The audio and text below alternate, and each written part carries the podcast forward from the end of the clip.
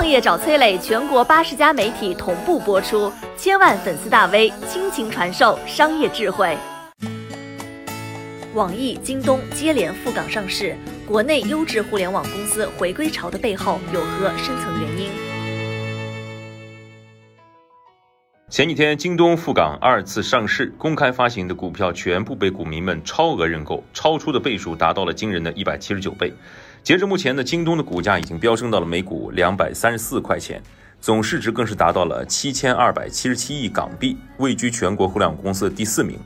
回想二零零三年非典肆虐，还在中关村卖碟的刘强东不得不关闭实体店商铺，转战线上，这才有了京东。没想到十七年之后呢，新冠病毒来袭，全世界再度笼罩在疫情阴影之下，京东二次赴港上市，开启新征程。京东不是回归港股的第一家中国互联网公司，早在六月十一号，网易就已经成功的回国上市。短短一周呢，两家顶尖的互联网公司同时回归，究其原因，还是因为美国上个月通过的一份问责法案。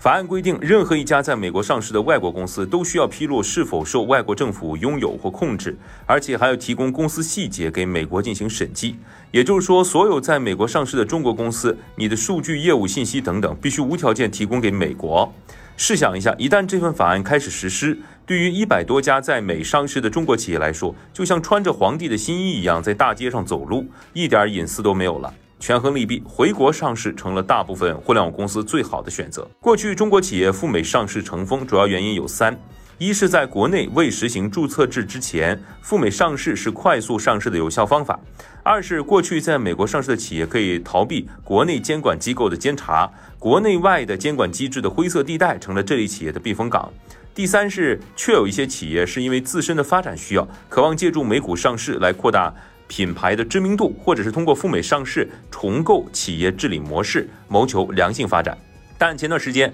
暴雷造假的瑞幸咖啡，让美国投资者对中概股失去了信心。加上新法案的出台，全球疫情的催化，种种现实让今年国内的企业赴美上市这个数量急剧下降，也为中概股的归国上市提供了更大的一个动力。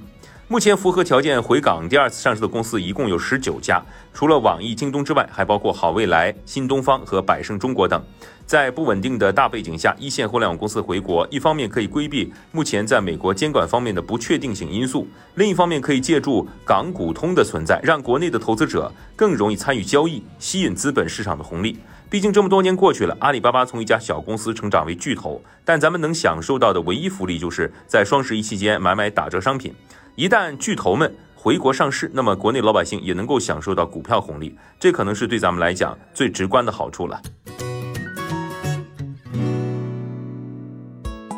我是商业小纸条，我在很多平台去分享过创业方面的课程和经验，比如说抖音、快手、百度、阿里、腾讯等等。我把主讲内容呢整理成一套音频课程，里面谈到了如何创业、如何做副业，以及优质的一些项目剖析等等。相信会对你有所帮助。下拉手机屏幕，在节目简介里添加我的个人微信，这套课程可以免费给你一份。